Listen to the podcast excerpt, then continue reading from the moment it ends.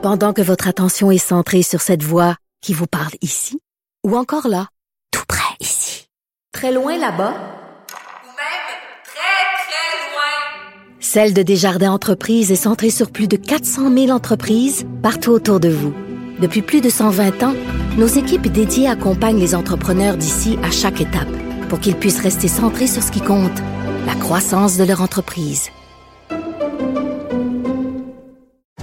Parce qu'en immobilier, pour être à son affaire, suivez les conseils de nos experts. Via Capital, les courtiers immobiliers qu'on aime référer. Bonne écoute.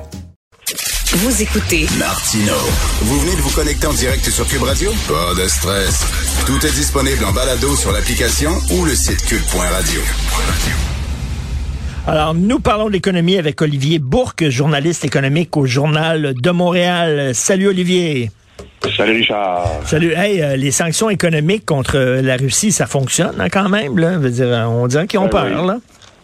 Oui, oui, effectivement, il y en a qui ont peur. Et puis, euh, j'ai même vu euh, du côté de la France, on parlait d'une bombe nucléaire financière.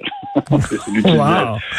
Ben, c'est parce que évidemment, on parle beaucoup de nucléaire, hein, qui l'a cru, euh, donc à ce, en ce mois de février. Il faut s'attendre à une semaine mouvementée, premièrement, Richard, sur les, les marchés, euh, sur les, les bourses mondiales. Puis là, il faut le rappeler, tout le monde est touché par la bourse. Hein. Souvent, on dit, ah, c'est la bourse, ça ne touche pas bien. Oui, ben, il y en a qui sont des boursicataires, il y en a de l'argent en bourse, puis là, tout le monde a des fonds, puis il y a de l'argent de la retraite. Alors, il faut regarder voir ce qui se passe là-bas. Euh, tu sais qu'il y a des pourparlers actuellement donc à la frontière entre l'Ukraine et le Bélarus. Donc, les marchés aujourd'hui vont beaucoup regarder ce qui se passe là-bas. Là. Puis là, je regardais notamment donc euh, ce qu'on appelle les futurs. Alors ça, c'est les contrats à terme. Ça nous donne une idée où les marchés vont commencer la journée. Et du côté du Dow Jones, on parle d'une perte actuellement de 400 points. Alors, euh, c'est pas Hmm. très bon, là. Non. Pas très bon, mais c'est pas si mal. non, non, non. Écoute, euh, je- j'en parle souvent ici chez nous. euh, La, la, la ministre des, des Finances à la maison, c'est ma blonde, ok? Puis euh, elle- elle a regardé la bourse, là, puis euh, elle faisait la baboune. là, tu sais. Je comprends qu'il y a Ah, ouais, pire que ça. là. Il y a pire que nos, nos, nos avoirs. Bien sûr qu'il y a un peuple qui souffle là-bas, puis il y a une guerre. Puis tout ça, je comprends ça. Là. Bien sûr, mais reste que, écoute, sur sur la bourse, là, euh, peut-être qu'avec aujourd'hui là, les, les discussions pour essayer de régler ce conflit-là, ça va peut-être calmer le marché, peut-être. Oui, ben on l'espère effectivement. Alors les marchés vont vraiment regarder ça. Mais jeudi, vendredi, sérieux, euh, Richard, c'était quand même assez bon. Là, on s'était refait parce que pendant un temps, la semaine passée, on était ce qu'on appelle une correction boursière. On a commencé à entendre encore une fois correction boursière. C'est Ben quoi oui. ça? C'est du sommet de la bourse, une perte de 10% Alors quand on perd 10% on est en correction boursière.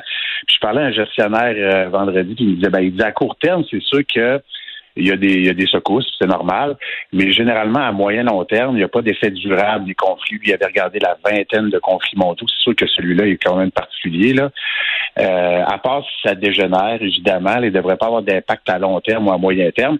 Mais la Russie, euh, Richard, tu as vu ça matin, là, j'imagine les images, euh, va payer cher cette invasion. Premièrement, il y, a, il y a des banques qui sont exclues parce qu'on a beaucoup parlé de SWIFT, tu sais, la semaine passée Oui. Euh, le, le système de transaction entre les banques. Fait que là, les banques russes, euh, en fait, la grande partie des grandes des banques russes sont exclues du système bancaire SWIFT. Alors, quand on t'exclut, ben, on te sort carrément, donne un coup de pied aux fesses, on te dit t'es out du système bancaire. Les vols de la Russie vers l'extérieur sont limités. Là, il y a des sanctions économiques, donc envers la Russie, les entités, les oligarques. Et ce matin, ça a fait en sorte de plonger le rouble, donc la monnaie russe, de 30% ce matin. 30% imagine-toi, là. Ben là, Euh, c'est beaucoup. C'est beaucoup. Euh, puis en, en plus, il y, a des, restaurants qui ont enlevé le mot Poutine dans leur menu. Je sais pas si vu ça. et qui ont, Oui, ça, et qui ont mis euh, pommes de terre, euh, frites, fromage, sauce au lieu de poutine. Et euh, Oui. en tout cas, ça, ça, ça va être bon pour les, les gens qui font de la vodka québécoise. On fait de la bonne vodka ici, qui est aussi bonne que la vodka russe. Ben, j'ai vu ça, j'ai vu ça, je pense que c'est dans l'Ouest canadien, ils jetaient la vodka dans les égouts. Et euh, peut-être tu vas te rappeler pendant euh, l'invasion américaine, on peut dire quand même l'invasion américaine en Irak en 2003. Oui. Euh, les Américains avaient enlevé le mot French fries parce que les Français n'avaient pas voulu aller à la guerre. Oui, et les Français avaient même interdit euh, aux avions américains de survoler leur espace aérien. Absolument. Et là, euh, il, il était en tabarnouche, puis c'est vrai, il avait enlevé le mot French fries. Il avait enlevé le French fries, fait que c'est peut-être ça qui va enlever.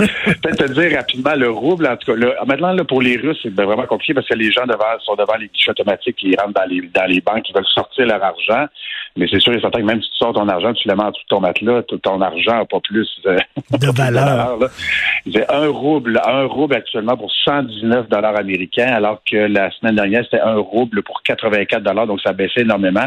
Puis te dire rapidement, ben, il y a des sanctions aussi qu'on a mis de l'avant pour la Banque centrale russe. Ça a l'air très euh, ésotérique, tout ça, mais on empêche à la Banque centrale de retirer son argent en devises étrangères. Donc, on lui coupe complètement sa Hmm. capacité d'agir pour empêcher que le rouble s'écrapoutisse complètement. Hmm. Euh, et là, ils ont monté leur taux, leur taux directeur à 20% Ça, c'est une hausse, Richard, de 10 points en une journée. Alors, Hmm. pour faire en sorte que le rouble, finalement, disparaisse pas. Tu sais, ici, on se pose des fois la question, on se dit, oh, on va augmenter d'un quart de point, on en parle quasiment pendant quatre mois. Là-bas, c'est 10 points en une seule journée.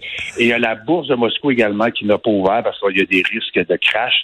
Leur plus grande banque, la banque russe Berbank, euh, qui est transigée évidemment à Moscou, mais elle est transigée aussi à Londres. Elle perdait 70 de sa valeur aujourd'hui. Donc, les, les Occidentaux frappent où ça fait mal. Et là, on espère que les oligarques, les oligarques, c'est ces hommes d'affaires russes qui sont très, très proches du pouvoir, qui ont perdu énormément d'argent, ben, que on- de plus en plus, on les entend. Là. Euh, Deripaska, j'entendais, là, qui dit que ça suffit parce qu'eux aussi voient un impact euh, important là, sur leurs finances. Eh ben, tu sais, on riait un petit peu en disant, oh, les sanctions économiques, ça fera pas bien, ben mal. Non, effectivement, Non, non, les sanctions économiques, ça fait mal. Quand tu touches au portefeuille, puis surtout que les Russes vont se retourner vers leur président en disant, hey, peux-tu arrêter tes folies, toi, là, là? On est en train de perdre notre argent puis notre économie, là. C'est pas drôle, là. Oui, oui, absolument. Puis, euh, ça joue, tu comprends que ça joue dans la balance parce que c'est allé faire un tour en fin de semaine, euh, Richard, euh, peut-être est allé faire le plein en fin de semaine. Ah, ouais, c'est fou. C'est fou, le prix est à 1,71 là. Alors, c'est vraiment stratosphérique. La Russie, bien évidemment, c'est le deuxième producteur de pétrole. Alors, le Brent qui augmente, le baril euh, pétrole américain, donc ça a un impact sur nous, sur le panier d'épicerie, l'essence, les coûts, les coûts de transport. Puis peut-être un petit mot en terminant sur euh, mon collègue Jean-Michel dans le journal. Il a parlé Ben au patron oui. de BMR. Et euh, évidemment, on parle beaucoup d'inflation lors des derniers mois, mais là, on s'était dit, oh, c'est seulement une mauvaise passe, puis bon, ben, ça va passer, puis il n'y aura pas de problème. Mais euh, là, c'est la guerre, mais euh, la pandémie, ça a brisé les chaînes d'approvisionnement. Alors, je sais pas si tu as vu, Richard, le prix du bois est plus élevé que l'an passé, actuellement. OK, il y a- Le 2 par 4. Donc, ça va coûter combien maintenant se faire faire une cabane en moineau en bâton de popsicle? ça va coûter plus cher. Alors, le double, c'est un peu, un peu plus du double. En fait, en décembre, c'était à 3,89 le 2 par 4 est rendu à 9,66 et à vie au bricoleur, le contreplaqué, le gypse également. On dit qu'on veut limiter l'impact sur le consommateur du côté de BMR, mais on dit pas quoi. Là. Je sais pas c'est quoi leur politique par rapport à ça, mais ils ont dévoilé, cela dit, un chiffre d'affaires record l'an passé, 1,5 milliard de dollars. Alors pour eux, évidemment, donc tout ça, c'est providentiel, cette course à la construction, à la rénovation. Alors, un popsicle avec deux bâtons, ça coûte maintenant 9 piastres. Merci beaucoup. Merci, Olivier Bourque. À demain. Bonne journée. À Salut. demain.